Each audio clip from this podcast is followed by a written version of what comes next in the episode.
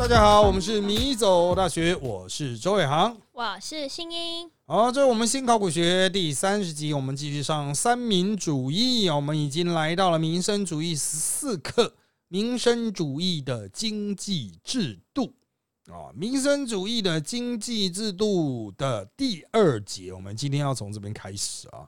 那这个第二节叫做民生主义经济政策的重点。好，那讲到我们现在啊，哈，台湾已经不会讲说我们是什么民生主义国家，为什么呢？哦，我们就资本主义嘛，哦 哦，就是资本主义。只是我们到底要多自由啦？啊，大家都说什么经济贸易要自由化啊，哈，就是我们现在讨论都是说，哦，我们要不要搭配全球化、自由化浪潮，解除关税壁垒啊？嗯啊，让这个有竞争力的发大财啊，这种。那这种自由化哈，就是弱势的产业啊，比如农业就会受到很严重的影响。啊，就是大家都吃进口奶产品啊，像那个我们因为跟纽西兰有 FTA 嘛，嗯啊，自由贸易协定，所以他们的鲜奶也要进台湾，啊，就把台湾的鲜奶打爆了，这样子啊，他们的鲜奶会比我们的还更便宜哦，便宜多了，现在加进口，然后还可以更便宜。，对，为什么？呃，因为人家的量大啊，一个人养五百头牛，你那种成本就压下来，因为成本都是通常都是来自于人力劳劳动力嘛，哦，可是牛奶的味道差很多哎，你可以去喝看看啊，到处都买得到，现在。哦，纽西兰的牛奶，你搞不好喝了你自己都不知道啊。就是很多人都说 台湾的牛奶怎么样怎么样啊，可是绝大多数人对于牛奶的味觉都没有那么灵敏了啊。只有你喝到那种真的很烂的国外牛奶的时候，你才会赫然发现说，哎，台湾好像比较浓啊。当然，台湾的比较浓是有它额外的原因啊。不过这个原因？就有些可能是会加料或者怎么样。哎，可是有的那个单一牧场的真的蛮好喝的哎。对啊但是你绝大多数人虽然说好喝好喝，那是因为你知道那是啊某某牧场出了，你当那个牌子贴在那边，你就觉得好喝啊。啊，实际上你真的用盲测的话，你测得出来吗？哦，这个一我们过去我不是喝牛奶什么专家，但是我是喝茶的专家，喝红茶的专家。嗯我们可以喝得出红茶的好坏，嗯，但是真的没有差很多。牛可是牛奶我觉得有差，因为之前我就是就是有去卖场，就是全联嘛，嗯。然后他刚好就有在就是推销某几个，嗯，然后因为其实价格落差蛮大的，然后我就问他为什么落差那么大，因为有的是混奶，就是不同的牧场，然后这样混一混混一混，嗯。啊，有的就是单一牧场的那一种，嗯。然后还有经过什么什么科学什么检测什么的，嗯。味道，然后他就给我分，真的有差哎、就是一个比较淡，味道是比较淡，嗯一个是比较浓，所以我觉得，假如说你要分辨的话，就是你要测，就是让你的味觉的辨识能力变强，你可以一次买不同的，嗯然后你就这样喝喝喝喝喝，你就可以感受到不同的感觉。嗯，这个 这当然是一种方法了。不过我们一般在做紫薇的鉴鉴定的时候，我们是盲测，嗯就是我你哪一个东西是什么牌子都不知道，就倒个五杯这样子，嗯甚至也不让你看，嗯因为有时候变色就可以看得出来。啊哦。那呢就这样直接喝，喝了之后你去感觉，透过舌头去感觉它的味觉的差异等等。呃，我我要强调，我不是什么喝牛奶的专家。啊，那是因为我太太的娘家她是羊产羊奶的。对，啊，所以我们就是喝过真正好的羊奶，嗯。就给自己家人喝的嗯。啊，那种最高级，那其实卖不太出去，因为它太贵了。嗯，啊。那还有一般市售羊奶落差就非常巨大，就比较没有骚味吗？不是不是不是。啊，那是整个的品质都完全不一样。那嗯。当然，为什么外面市售的会有落差？它有很多原因。啊，讲白了就可能加料或加水，或者是用某些方法去调到它要的那种口味的感觉。啊，这有很多了，不见得违法啊，就是它有很多的方式，反正大家就在那个规则限定里面去玩。那呃，我们就是觉得就是说，当然好的羊奶一定比较营养啊嗯，但是价格真的太贵了哈，不是所有人都能够很轻松的饮用。嗯啊，所以就是如果看你每个人的需求不同啊，这个市场本来就是自由市场嘛，对，本来就是可以有各种的产品，你有很低阶，也可以有很高阶啊，嗯不是所有都是一条线拉平这样子啊。那当然，自由市场对于那一种就是只想做很低阶产品的，可能就会很吃力了哦，你做高阶、做精致的，当然可以生存下来。可是如果你是做原来做很低阶的，我不会说那种东西随随便弄弄，但是技术含量很低，算是劳力密集那一种，你就比不过人家那种船坚炮利的输入的货品嘛。啊，所以在这样子的状况下，只要一推自由贸易，当我们的优势产品，比如说我们所生产的晶片什么，去把其他国家彻底碾过的时候，呃，我们的农产品也要对应的就是开放嘛，我们农产品市场对应开放，让人家的东西可以进来。啊。那一进来，那台湾本土农业，比如台湾本土稻米就拼不赢啊，嗯。啊，然后本土的这个其他的那种啊，比如说。呃，玉米啊，小麦就更不用讲了啊，那价差离世界等级的那一种一般的货品啊，同等水准的都有很明显的价差啦。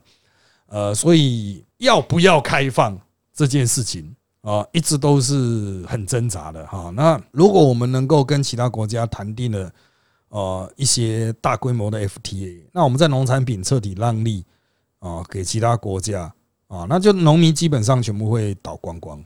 台湾的农民，除非是那一种实在没办法空运、海运来台湾的农产品，已经不多了哦。那其他绝大多数都做不赢人哦，都做不赢人啊。那因为台湾的农业就是在保护政策之下哈，这长进的速度很慢啊啊。我们的科学化、科技化的速度比很多你认为的落后国家都要差。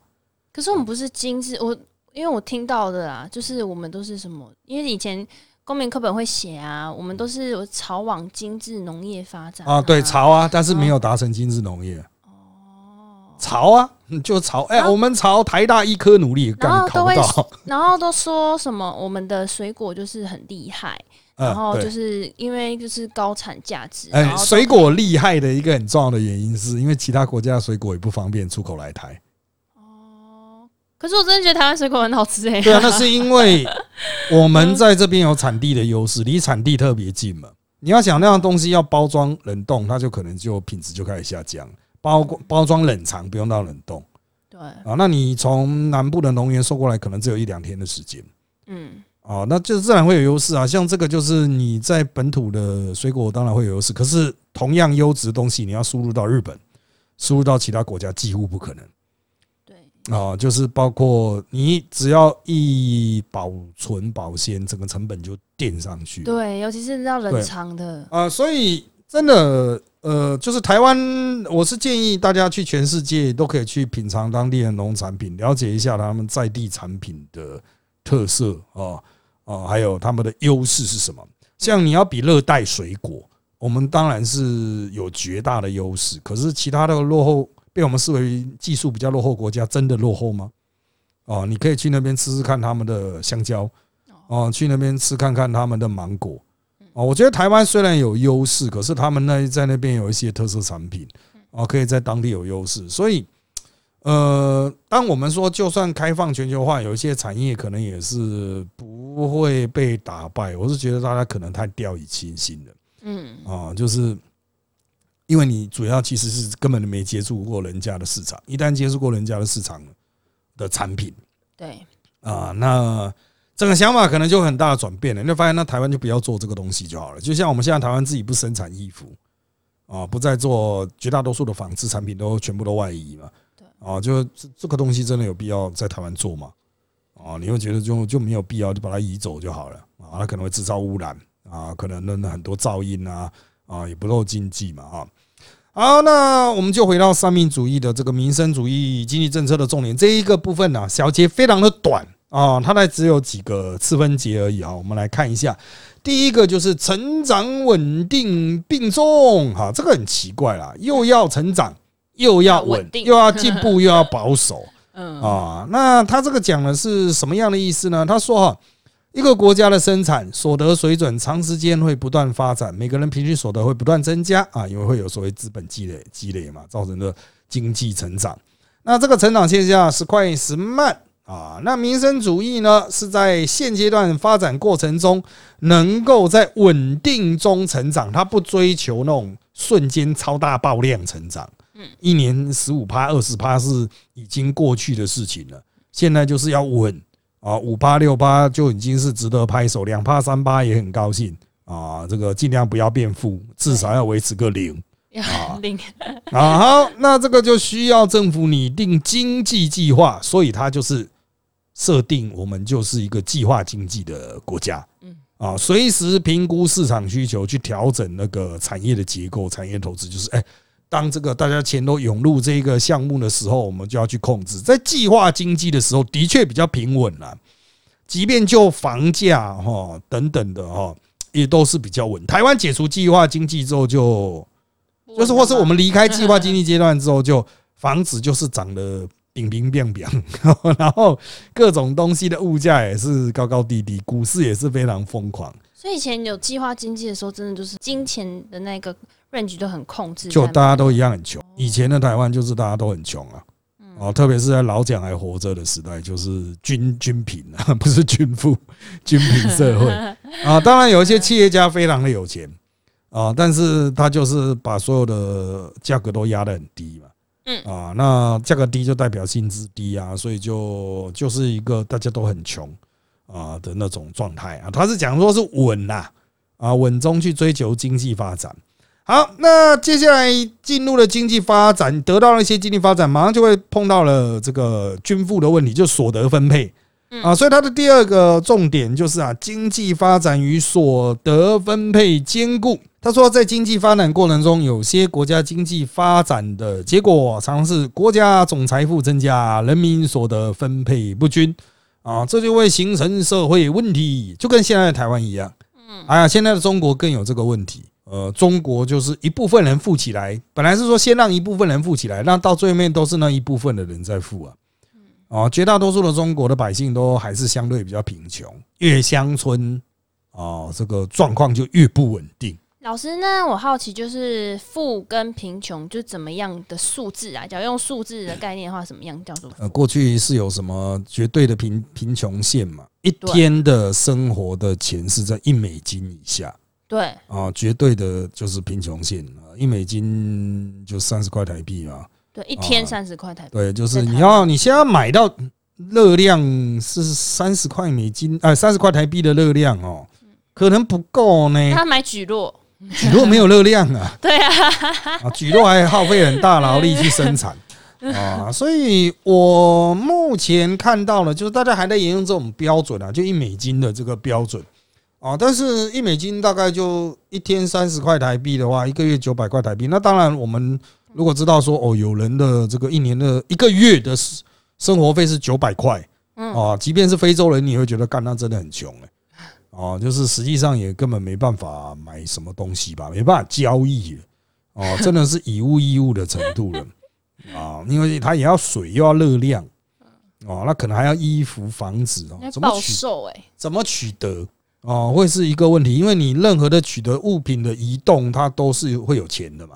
就是物流费用，它只要一流动，就会产生人的劳力去让一个物品去流动，哦，所以目前来讲，这种次贫线当然是太穷了啦，啊，那在中国他们有讲说，大概多少什么七百收入是七百块人民币一个月啊，或者什么的，或几百块人民币，就大家两百块人民币啊什么的，就是这种说法很多，那牵涉到中国城乡的消费水准是不一样的。嗯啊，所以在都市里面一条线以下算穷，但那乡下可能还算是过得去。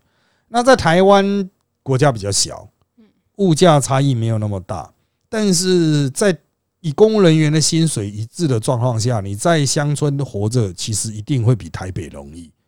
哦，那当然有些人会说没有哦，南部的物价现在很贵哦，再怎么样你的房价还是比台北便宜很多啊。哦，台北的房价是真的。就台湾顶级啊，哦，顶级的贵。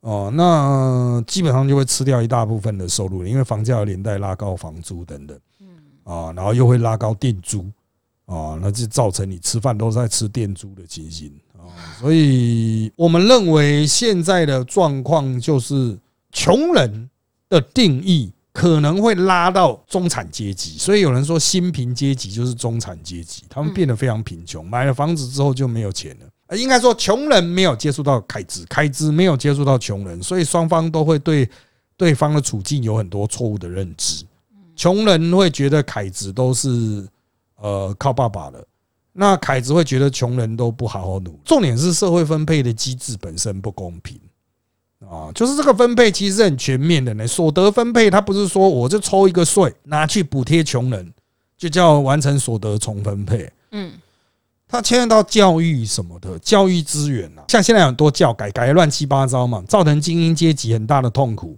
这就代表教改成功了。啊，你只要看到那种爸爸妈妈都是台大，然后一出来一直骂说这什么啊，教改改成这样，我都不知道该怎么办，那就对了。啊，那有钱人是觉得很痛苦，说干我找不到破解这个机制的方法，我很痛苦。嗯啊，那就对，因为穷人根本也没没有能力去破解思考。他就是考试来就去报名，报名考到哪里就是哪里啊，所以代表有钱人竭尽心思要去破解这个机制，却找不到破解的方法。啊，它的复杂程度太高了，已经不是单纯的赛局。对，那就是公平，那就是重分配。他把读好学校的机会重分配。啊，那为什么你会说啊？可是好学校不就是要让那些聪明的人去读吗？让那些成绩好的人去读吗？哦，我们必须反思哈，就是什么是聪明的人，或成什么人是成绩好的人？对，他是从小就在优渥的环境长大，所以他能够认真读书，然后我们再把国家的资源分配给他吗？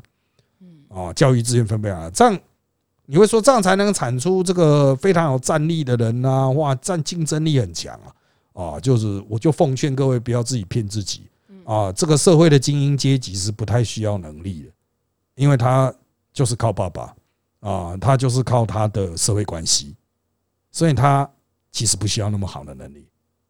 他去读书其实是认识一些其他的凯子朋友的啊，所以美国就是一个啊相对比较市场、相对比较自由啊。那在他们的绝大多数的公立大学，其实都没有私立那么好。有钱人就往私立挤，去认识结交更厉害的有钱人啊之类的。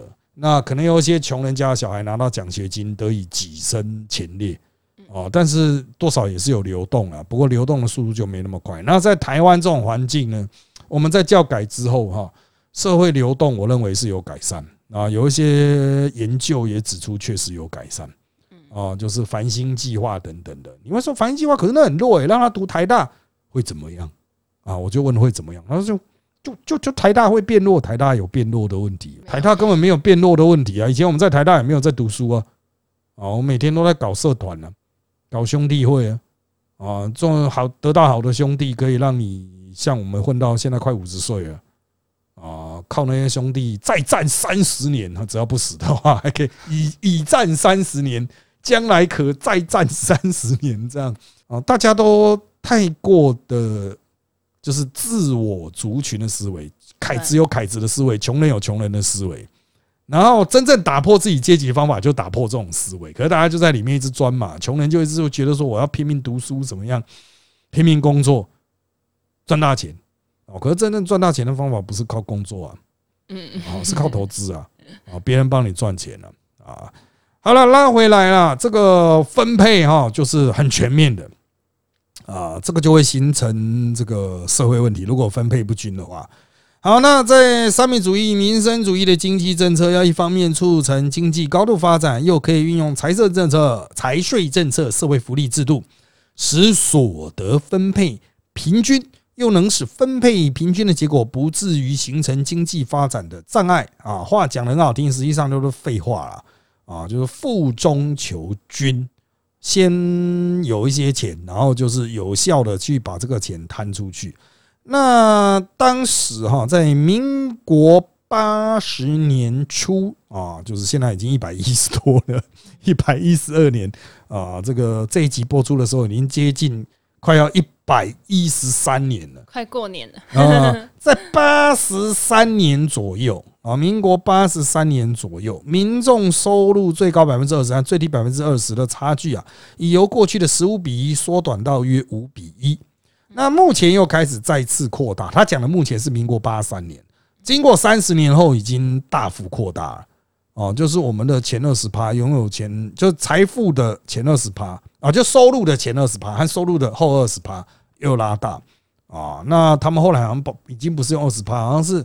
每五趴去抓一个集聚吧，嗯啊，那其实就更可以去看出这个，哎，就有钱人真的是收入啊，哈，真的是相当的惊人，那是穷人所很难理解契机的啊。怎么去改善呢？当然了，因为少子化的关系哈，多多少少有靠少子化改善 啊，就是劳动力的不足了啊，多多少少，可是他就会从另外一个角度去打击经济的发展了。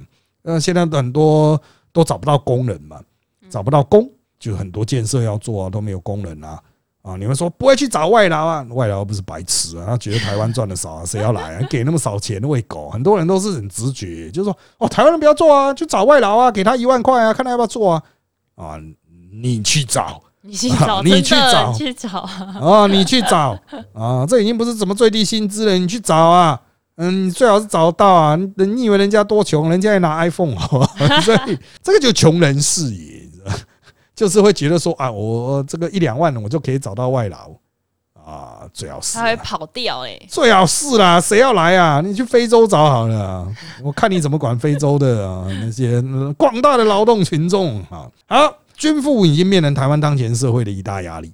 啊，就是年轻人，当年轻人觉得当 YouTuber 是他们心目中的第一行业的时候，嗯，就代表了其他现有的行业都没有翻身的希望嘛。对，为什么年轻人会想要当 YouTuber 可以翻呢？当 YouTuber 成功的话就翻嘞，当网红成功就真的是秒翻。嗯，你会从月收入两万变到月收入，你如果你认真一点的话，两百万都不是问题。嗯，啊，能持续多久再说嘛。啊！但是至少靠腰啊！你是一年一个月两万多，你要赚多久才有一个两百万啊？人家一个月就两百万啊！所以当百姓已经期待要中乐透、做网红的时候，就代表社会不均已经到了一个很高的压力点了啊！好，那第三个农业发展与工业发展均衡，这就是我们前面一开始在聊的啊。我们就是如果要冲工业的话，最好是自由市场，因为我们工业竞争力非常强啊，那农业就真的会拜拜。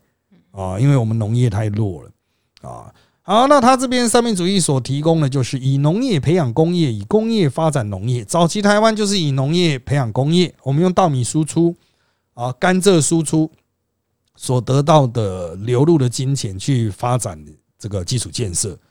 有了基础建设之后，哦，那才会有工业啊。好，那早期的做法就是提高农业生产力，改变农业结构，健全农业组织，促成农业现代化，然后再倡导精致农业，期待富裕农村。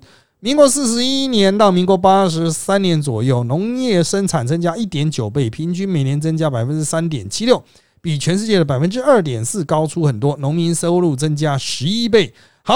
仔细想想哈，四十一年到八十三年，农业生产增加一点九倍，其实很少哎啊，这样算很哎，其实很少。你要想大量的机械化肥料投下去，农业生产增加一点九倍，那不是靠腰哦？年成长只有三点七六啊，虽然比世界的年成长要高，可是你要考虑全世界有那么多很废的国家啊。他说农民收入增加了十一倍，那跟物价上涨有些关系。啊，但是呢，在民国八十三年，大概已经是农业的强弩之末，已经再也走不动了。哦，就是成长再涨下去，大家觉得说，那就干脆吃进口稻米就好啊？为什么我们要吃这么贵的本土稻米？这样子啊？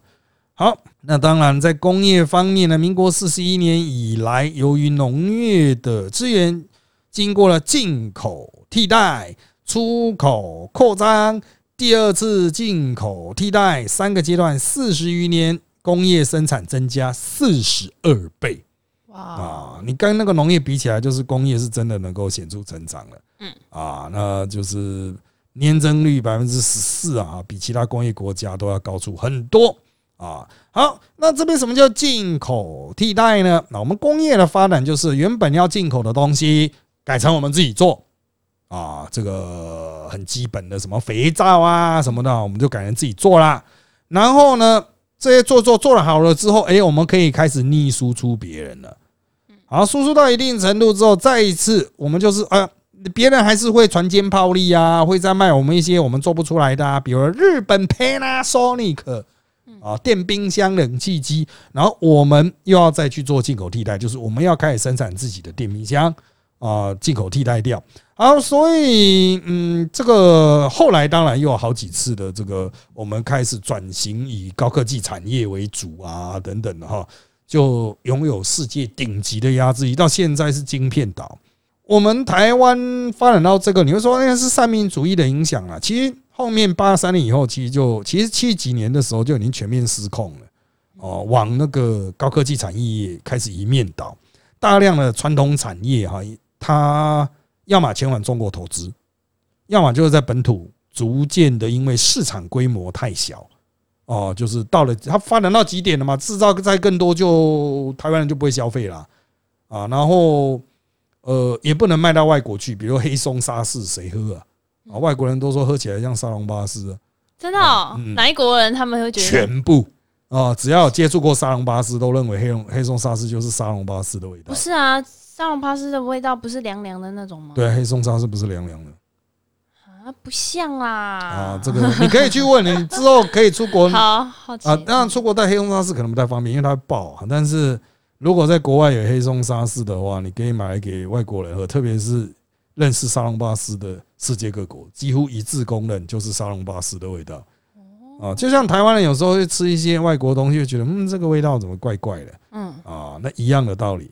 啊，所以我们的很多食品在输出国外的时候，都会碰到类似的障壁，它就没办法扩张。传统产业也是经过七零年代末期的加工出口这样子啊，或者是代工，嗯，哦，传统产业的代工之后，后来就全部都中国就超车了嘛，啊，全部大家都去中国投资啊，台湾市场就被忽略，那些船产就挂挂了，不再有世界级的竞争力。啊，当其他国家可能还可以去制造汽车啊、机械啊、家电啊，台湾几乎都不行。自己的相关的厂商连顾好国内市场都有困难。那最后面我们强大的就只有高科技，甚至是高科技的一部分啊，就像现在的晶片呐，哈，我们的庞大的生态系啊。呃，我个人的看法是这样了啊，台湾目前当前所面临的主要挑战就是我们不知道未来在哪里。啊，但是不代表民生主义的这个经济计划或计划经济是好的啊，就是他当时有很多吹嘘像军富啊什么，那现在如果哦还保持像老蒋小蒋那个时候的玩法，我们会真的比较均富吗？我不觉得，嗯，哦，我不觉得，就是可能有更多钱会被贪污掉哦，所以回到民国八十三年的那个转折点哦，三民主义慢慢要大被大家。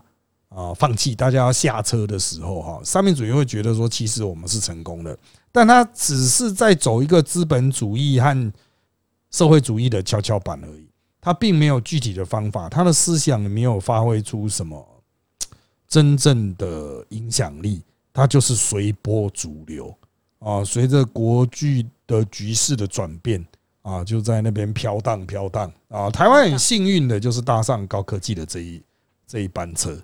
啊，晶片时代的来临嘛，让台湾这个获得大量的资金，然后逐步培养出强大强，应该是说逐步培养出非常强韧的本土产业。这个产业当然可能持续再强个五十年，但也可能下一个五年就崩掉了。啊，人类可能又研发研研发展出什么新的技术啊？但是。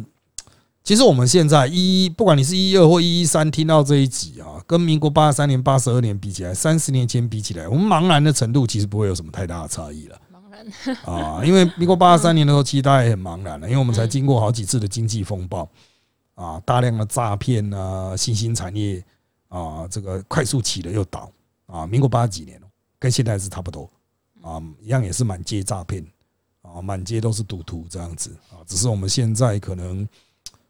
嗯，我觉得也许会来到一个新的机会，就是让年轻人觉得好像我自干可以干得起来啊，跟我们那个时候八几年的时候那种大家都说啊创业啊，就是我又有拥有一个新技术啊，我们把它拿去卖掉啊，感觉起来又有这个味道了哈。不过不管怎么样，都跟三民主义越来越远了。